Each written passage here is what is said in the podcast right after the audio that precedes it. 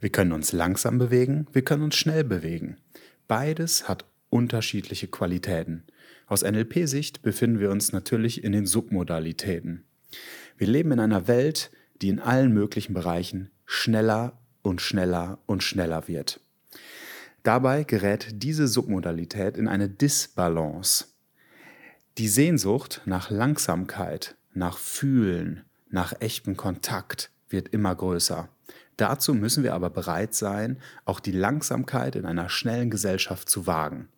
In dieser Folge erfährst du, welche Möglichkeiten es gibt, in einer schnelllebigen Gesellschaft die Langsamkeit wieder in dein Leben zu etablieren. Herzlich willkommen bei meinem Podcast NLP für Fortgeschrittene. Mein Name ist Malte Nissing. Ich bin unter anderem NLP-Trainer und möchte dich mitnehmen in die Tiefen des neurolinguistischen Programmierens. Dabei beschränke ich mich nicht nur auf die einzelnen Tools und Formate des psychologischen Werkzeugkastens, sondern diskutiere und kritisiere auch immer wieder aktuelle Hintergründe rund um das Thema Persönlichkeitsentwicklung und Coaching. Gerne lasse ich mich dabei auch von deinen Perspektiven und Fragen inspirieren. Dazu findest du eine Kontaktmöglichkeit in der Beschreibung des Podcasts. Und nun wünsche ich dir erst einmal viel Spaß mit der neuen Folge. Hi und schön, dass du wieder dabei bist heute, meinen Worten lauscht. Und es ist ganz interessant, wenn ich so drüber nachdenke, wie auch der Podcast angefangen hat. Ein Format, an, den ich, an das ich mich erst noch gewöhnen musste. Und ich bin mir sicher, dass der ein oder andere auch sagen wird, er gewöhnt sich immer noch daran. Ich habe irgendwann mal nach ein paar Folgen das Feedback bekommen. Das bist gar nicht du. Äh, das ist eine Stimme, die du imitierst von Trainerinnen und Trainern, denen du gerade begegnest. Und äh, wo ist der Malte, der dies und jenes doch so schön auf den Punkt bringen kann und so weiter und so fort. Und darüber denke ich immer wieder nach und frage mich, naja, auch in Bezug auf die letzte Woche, die Kategorien und die Ansprüche und Erwartungen, die ich an mich selber habe und wie ich sie reinprojiziere in die potenziellen Erwartungen der Hörerinnen und Hörer, was mich dann wieder dazu, dazu veranlasst, wieso mache ich das eigentlich? Mit was für einer Motivation mache ich denn eigentlich diesen Podcast? Ist es ausschließlich, naja, es ist mein Job und ich verdiene mein Geld damit? Oder ist es, boah, der Podcast könnte dazu führen, dass sich eventuell Teilnehmende melden und dann für eine Ausbildung anmelden, also auch letztendlich dann wieder, um Kundenakquise zu betreiben. Und dann habe ich so drüber nachgedacht und habe das Gefühl, naja, so ein ganz klassischer Podcast ist das nicht. Also erstmal, meistens beziehungsweise bisher immer in diesem Podcast, bin ich absoluter Alleinunterhalter. Das heißt, mit wem unterhalte ich mich? Ich unterhalte mich mit dem Mikrofon. Beziehungsweise ist eine Unterhaltung. Ich spreche in das Mikrofon rein und höre höchstens mir selber in meinen Gedanken zu und bringe dann das, was ich für sagenswert halte, eben nach außen, was dann vom Mikrofon eingefangen wird. Also das ist außergewöhnlich. Ich bin alleine. Viele Podcasts sind in einem Duett, in einem Duell, in, einem, in einer Auseinandersetzung, also in einem Dialog. Ich folge irgendwie meinen Gedanken und bringe das eben nach außen. Und das ist manchmal geordnet, manchmal ist es ungeordnet, scheinbar. Manchmal ist es eher philosophisch angehaucht, manchmal ist es total strukturiert und an ein NLP-Format gekoppelt. Und ja, ich habe das Gefühl, dass wir in einer Welt leben, in der es vor allen Dingen immer schneller geht. Wenn wir uns beispielsweise die KI gerade angucken, ChatGPT 3, ChatGPT 4 ist ja längst schon in der Beta-Version, was auch keine Experten und Expertinnen irgendwie erwartet haben. Also die KI ist auf dem Vormarsch und ist unfassbar schnell. Wenn wir uns anschauen, wie wir heute bestimmte Jobs bekommen, also eine wirkliches Bewerbungsschreiben ist bei vielen Bewerbungen gar nicht mehr wirklich vonnöten. Also ganz viel passiert über Werbung, das über Instagram oder Social Media gepostet wird, wo man sich mit drei Klicks, also schnell die E-Mail-Adresse eingeben, die Telefonnummer und dann angerufen. Also auch da ändert sich irgendwie etwas in der Schnelllebigkeit. Wenn wir uns die Filmindustrie oder auch die Musikindustrie anschauen, die zugeschnitten oder ja, zugeschnitten passt eigentlich schon ganz ideal, die immer kürzere Schnitte hat, also die Aufmerksamkeitsspanne bedient, die nicht über drei Sekunden hinausgeht. Also da geht es in die Schnelllebigkeit rein. Es wird alles deutlich schneller.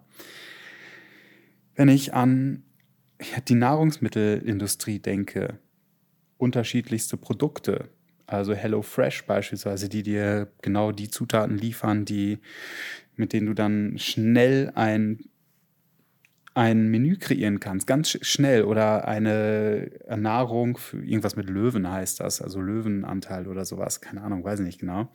Das ist eine Box in einem Glas, in der abgepackt, auch wieder Lebensmittel zermatscht und verschreddert wurden. Wozu? Um schnell die Mineralien und die Nährstoffe zu sich zu nehmen, man irgendwie scheinbar in einer Nahrung irgendwie verpackt haben muss. Also schnell satt und lang anhaltend, um was eigentlich zu sein? Um produktiver zu sein, um noch mehr zu arbeiten, um noch schnell in schnellere Prozesse einzufordern, ein, einzutauchen ich finde, das passt alles irgendwie hinten und vorne nicht mehr. Und ich habe das Gefühl, dass sich diese Schnelllebigkeit und dieses schnelle dazu führen wird, ja, wie so ein Läufer, der, boah, ich denke daran, wenn ich so einen Berg runter gehe, dann kann ich das kontrolliert machen.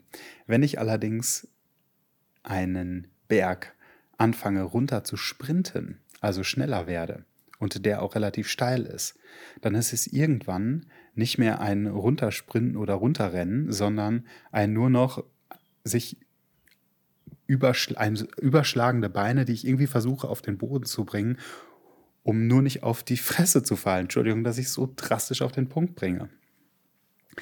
Und nach meinem Empfinden passiert dann irgendwann das Zwangsläufige. Irgendwann, wenn ich so schnell renne, dass ich nicht mehr die Möglichkeit habe, abzubremsen, allein wegen den Kräften, die da wirken, dann ist es nur noch eine Frage der Zeit, bis ich die Balance verliere oder aus dem Tritt komme oder irgendwann mal tatsächlich ein Stein so platziert ist, dass ich umknicke und dann mich total abpacke.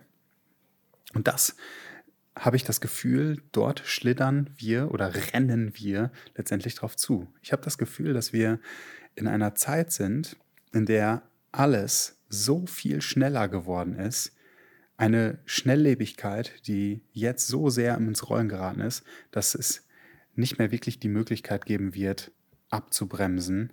Und zwar in so einer Art und Weise, dass es gesund ist. Weil ein auf die Fresse fallen ist ja letztendlich auch ein Abbremsen, was dann unter Umständen mit Verletzungen verbunden ist. Aber gut. Wie komme ich da drauf? Naja, weil ich merke, dass immer dann, wenn ich in bestimmten Bereichen quasi slow down also die Langsamkeit wieder zurück in mein Leben hole, dass eine damit einhergehende Intensität in mein Leben tritt, die so unglaublich schöne Facetten mit sich bringt.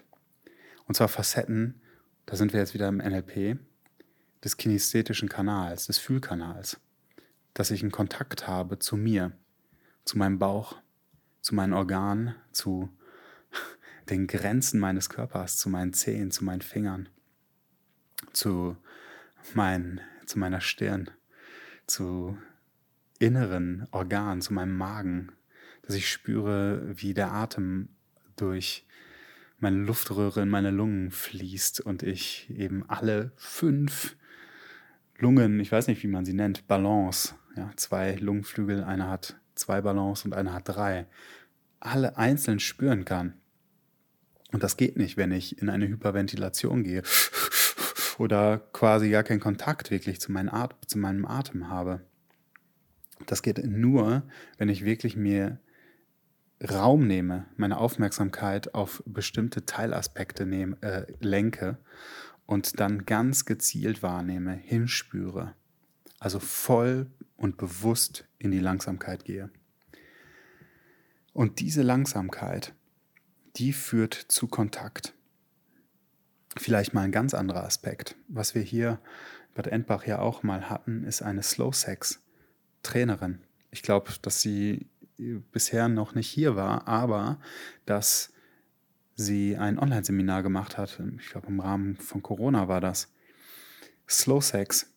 Also auch eine Sparte, die Sexualität, die, ja, wenn ich mir angucke, wie viele Möglichkeiten es gibt, irgendwie Sex sich anzuschauen, in Form von Pornos, in Form von, ja, auch sexualisierten Darstellungen von Männern, von Frauen, vor allen Dingen von Frauen, die ein, irgendwie ein Ideal prägen, ja, höher, länger, besser, schneller, möglichst viele Stellungen, möglichst absurde Orte und so weiter, die auch dazu führen, dass es so in dieser Schnelllebigkeit ja ein, ein wahnsinnig intimer Kontakt plötzlich zu etwas verkommt, was einem ha, Abenteuer, will ich nicht sagen, es ist eher so einem Highlight, so etwas, zu etwas verkommt, was,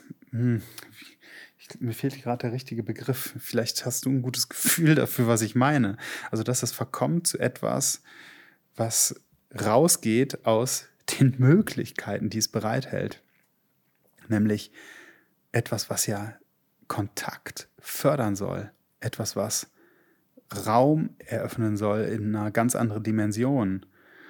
Ein Kontakt, der so intensiv, so intim sein kann, wo es Raum für Verletzungen, gibt, den es sonst nur ganz schwer zu erreichen gibt, über die Körperlich Körperlichkeit, über die Intimität Schmerzpunkte auch zu identifizieren, die so tief liegen und so sensibel sind, die wir in der schnell, in dem schnellen, boah, fast hätte ich fick gesagt, gar nicht wirklich erreichen können. Was nicht heißt, dass das nicht auch schön sein kann, auch diese Schnelllebigkeit mal zu genießen oder auch schnellen Sex mal zu genießen. Definitiv. Gleichzeitig ist es was anderes, wenn wir wirklich in den intimen Kontakt rein wollen, wenn wir in die Verbundenheit rein wollen, wenn wir fühlen wollen, wenn wir miteinander, ineinander und aneinander wachsen wollen. Und dazu lädt eben die Langsamkeit ein. Und diese Langsamkeit, eine Qualität des kinästhetischen Kanals,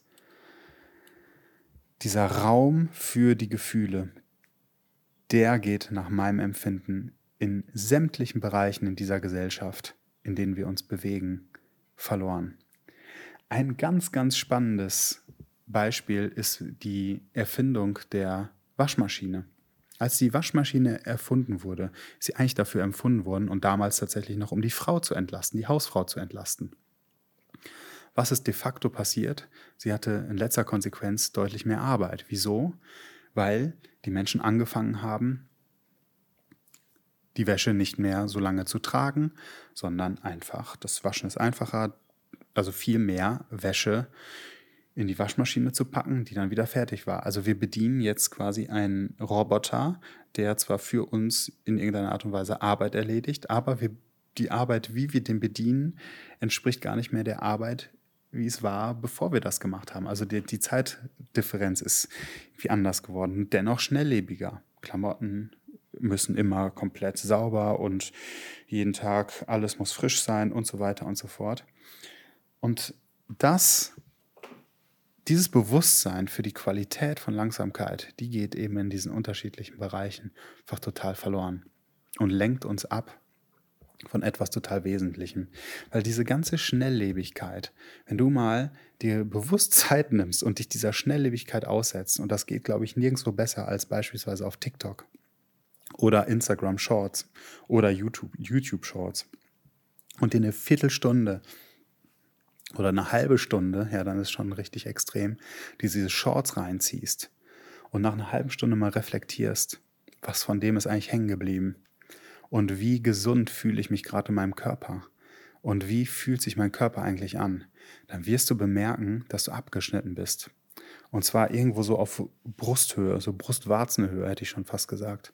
Dass der Atem total flach wird und nur bis in den Hals und den oberen Brustbereich geht. Also dass der Atem gar nicht wirklich bis in den Bauch reingeht.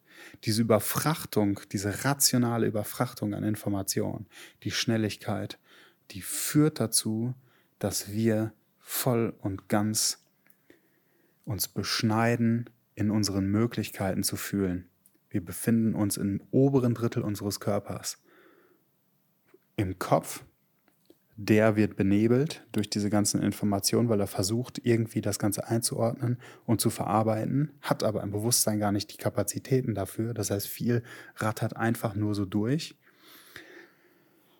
Und gleichzeitig schnürt sich wie so ein Stahlseil etwas um unseren Oberkörper und zerschneidet uns schon fast förmlich, drückt etwas zusammen. Der ganze Raum, der da ist, der dazu da ist zu fühlen, der, ganze Raum, der dazu da ist, einen echten Kontakt herzustellen zu unserer Umwelt.